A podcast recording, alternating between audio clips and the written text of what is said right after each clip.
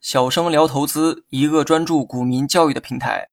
今天我们主要讲的内容是固定比率投资法。固定比率投资法又称定律法和不变比例计划法，是一种投资组合技巧。固定比率投资法的操作是将资金分为两个部分，一部分是保护性的，主要是由价格波动不大、收益较为稳定的债券构成；而另一部分是风险性的，主要是由价格波动频繁、收益幅度相差较大的股票构成。这部分的比例一旦确定，便不会轻易改变，还要根据股票价格的波动来不断维持这一比率。咱们举个例子。某个投资者将十万元资金以百分之五十对百分之五十的固定比率分别购买了股票和债券，也就是分别买了五万元的股票和债券。当股价上涨，使他购买的股票从五万块钱上涨到八万块钱时，那么在投资组合当中，其风险性部分的股票金额就大于保护性部分的债券金额，打破了原先股票和债券各占百分之五十的平衡关系。这样，投资者就要将股票增值的三万块钱，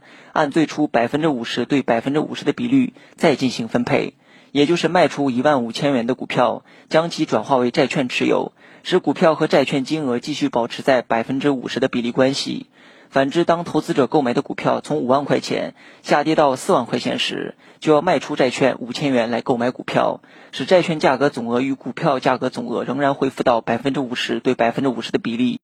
固定比率投资法基本上是固定金额投资法的变形。它与固定金额投资法的区别是，固定金额投资法是要维护固定的金额，并不注意股票总额和债券总额在总投资中的比率；而固定比率投资法则只考虑在总投资额中维持债券金额与股票金额的固定比率。至于两者的比率如何确定，取决于投资者对前景的预测。如果投资者喜欢冒险，投资风格激进，则投资于股票的份额就要大一些；如果投资者比较稳健，则投资于债券的份额就可能大一些。采用固定比率投资法，即使股票损失惨重，但因为债券的收益相对稳定，因此还不至于把血本都赔光。但由于固定比例一旦确定，不易轻易的改变，因此它是一种比较保守的投资策略，会丧失一些较大的投资机会。好了，本期节目就到这里，详细内容你也可以在节目下方查看文字稿件。